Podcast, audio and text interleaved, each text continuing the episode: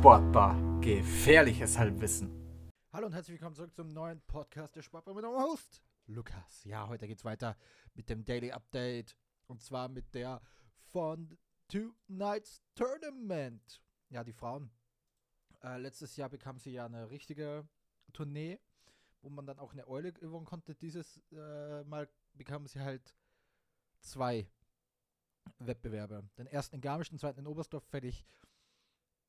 Ich meine, äh, ja, dass man es besser hätte lösen können. Die Frauen sind auch nicht wirklich zufrieden. Also natürlich sind sie irgendwo schon zufrieden, aber nicht glücklich damit. Sagen wir es so. Mein Vorschlag wäre ja, mach, äh, mach mit den Frauen die Tournee, aber dreh die, dreh die ähm, ähm, Bewerbsstätten um. Fang in Bischofshofen an und hör in Oberstdorf auf. Wäre richtig geil. Das wäre wär einfach cool. Ich finde es nicht gut, dass, äh, wenn man sagt, ja, die Frauen springen mit den Männern gleichzeitig, weil dann sind die Frauen nur ein Anhängsel. Ist ja, ihr guckt den Männern zu und dann, ja, hier sind noch die Frauen. Und so hat man ein bisschen, ein bisschen was anderes. Natürlich, vielleicht nicht an denselben Tagen, man kann ja die, die Tournee anders verschieben im Kalender. Weil wenn du halt eine Frauentournee über die vier Schanzen stellst, ne, dann, dann werden halt nicht so viele Zuschauer kommen, weil die meisten halt bei, den, bei der vier Schanzentournee sind. Aber es gibt auf jeden Fall bessere, ähm, denk, äh, bessere Möglichkeiten, was für die Frauen zu machen. Und ich weiß nicht, von wo auch die, denn es steht immer noch Angst im Raum bei vielen Leuten, ja, äh, die können ja nicht von der Großschanze springen oder schieflegen. Was für eine Angst, Alter. Wenn die Frauen das wollen, wenn die Athleten, die Athletinnen das wollen, lässt sie doch. Lasst sie einfach. Die sind so, ähm, ja, so talentiert. Da passiert auch nichts. Ja, dann gehen wir rein in die Qualifikation. Es waren 54 Springerinnen am Start, das heißt 14 fallen raus. Großes Teilnehmerfeld für die Frauen. Nicht geschafft hat es zum Beispiel Agnes Reisch, die aus der deutschen nationalen Gruppe, obwohl sie es eigentlich von der Weite her geschafft hätte, wurde aber disqualifiziert. Generell die deutsche, die deutsche nationale Gruppe war sehr gut. Auch Pia, Pia Lilian Kübler hat sich qualifiziert. Alvine Holz und auch Juliane Seifert, aber bei Seifert war es auch ein bisschen klar, ne? Die hat schon Weltcup-Springen gewonnen. Tamara Mesikova, die einzige Slowakin im Feld, äh, wurde 53. Die ist aber auch erst 17 Jahre alt, also ist halt ein bisschen weit weg von der Weltspitze. Katra Kuma, die Slowenin, 52. enttäuschend. Natalia Slowik, die 18-jährige Polin, kommt gerade rein in den Weltcup. Äh, da hat Harry Rodlau übernommen. Und der hat, also Harry, Harry Rodlau war, lang, äh, war länger ähm, Frauencheftrainer bei den äh, Österreicherinnen. Und jetzt macht er schon bei den Polen einen guten Job. Natalia Slowik, wie gesagt, ja, okay. Aber zwei andere Polinnen haben sich qualifiziert. Pola Beltowska und Anna Dwadosch. Einer davon ist 17, also Pola. Ähm, ja, für die Japanerinnen war es auch ein Schlag ins Gesicht.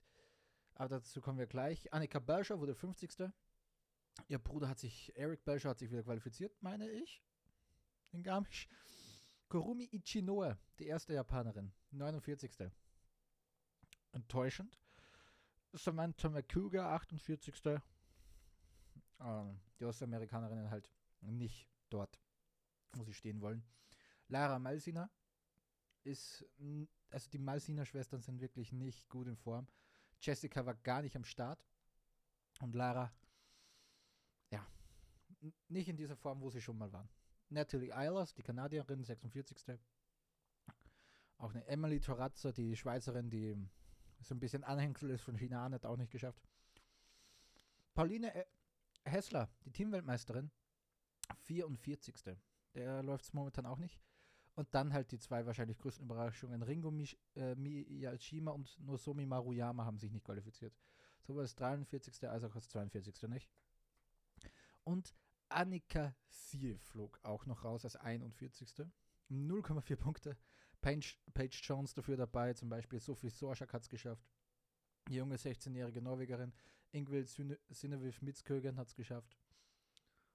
Emma Gervais, die zweite, äh, zweite Französin. Ja, und da gehen wir rein, nämlich in den Hauptbewerb der Frauen. Eva Pinkernick übrigens zurück und hat die Quali gewonnen, war wichtig. Ja. Sophie Sorschak wurde dann aber disqualifiziert im Hauptbewerb äh, aufgrund von zu langen Ski, glaube ich. Oder zu kurzen Ski. Irgend, auf jeden Fall die Skilänge hat nicht gepasst. China Arnett wurde nur 39. Weit weg. War gut in der Quali. Hier aber ein bisschen, ja, nicht so, nicht so gut performt. Pola Beltowska wurde 38. Ist ein okayes Ergebnis. Alleine, dass er sich für den Hauptbewerb qualifiziert hat, ist schon irgendwo ein Erfolg. Paige Jones, 37. das gleiche. Ingrid Sinnewiff Mitzkogen, ja, gut in der Quali gewesen. Jetzt sind wahrscheinlich die Nerven ein bisschen durchgegangen.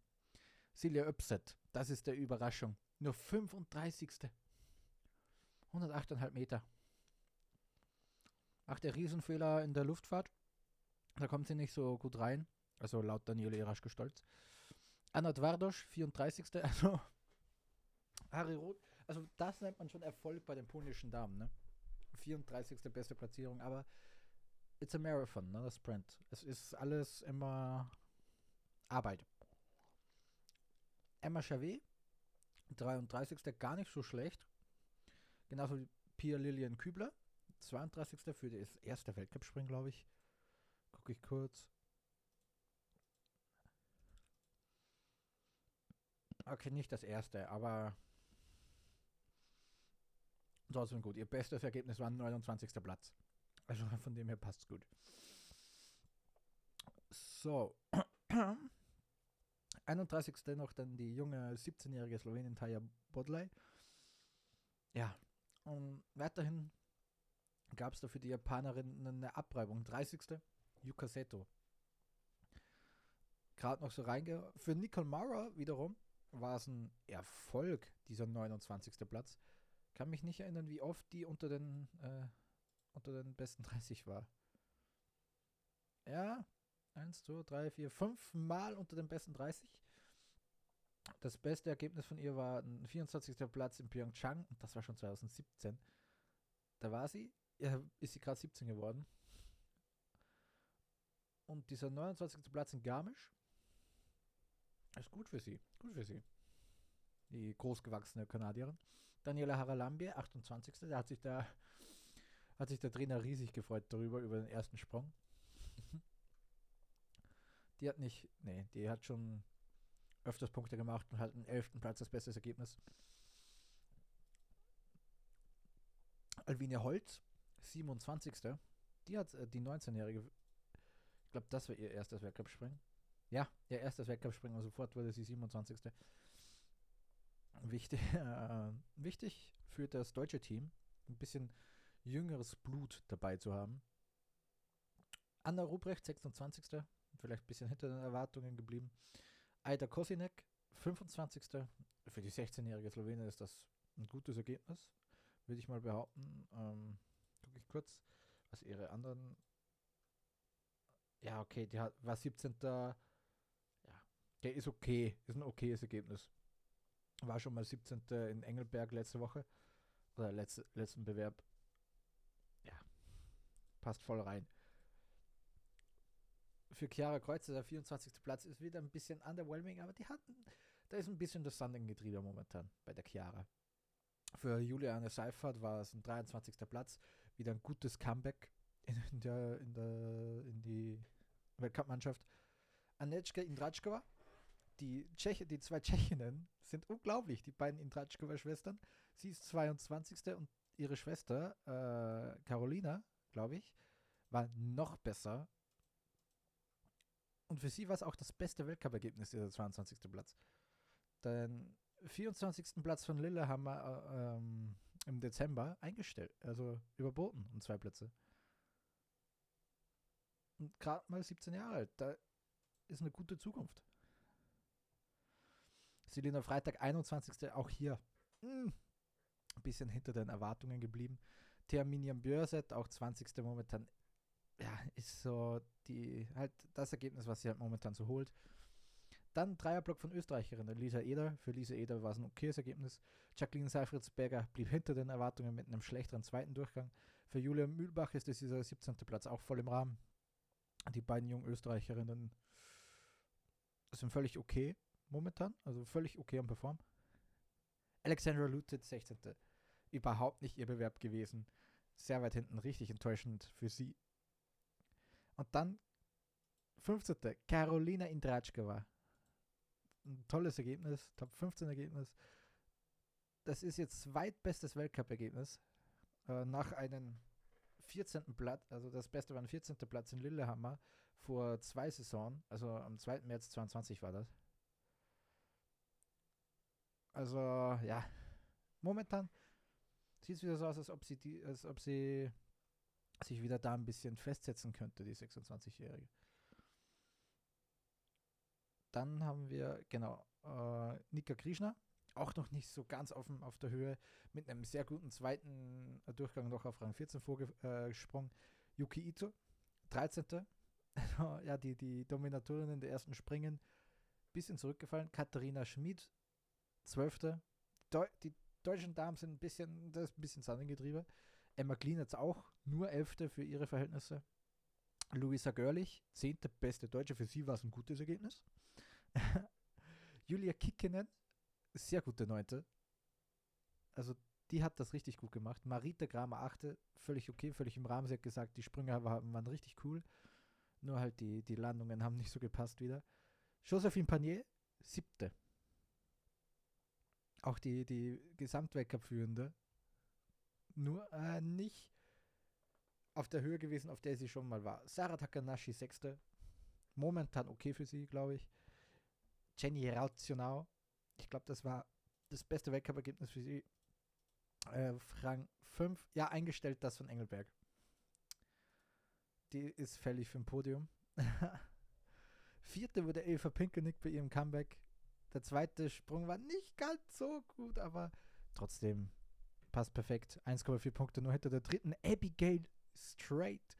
Ein sehr gutes Ergebnis für die Kanadierin. Hat sich auch richtig gefreut darüber den, den äh, Podiums, die Podiumsplatzierung von Hintere Zarten ähm, eingestellt. Da war sie auch dritte letzte Saison.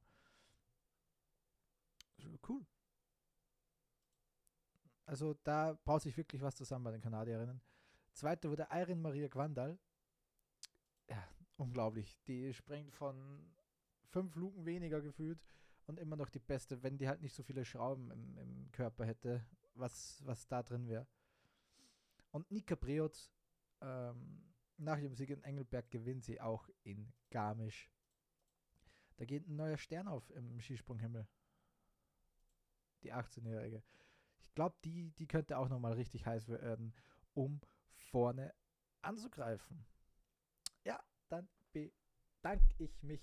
Oh, jetzt habe ich es gegen das Mikro geschlagen. Jetzt bedanke ich mich recht herzlich wieder fürs Zuhören.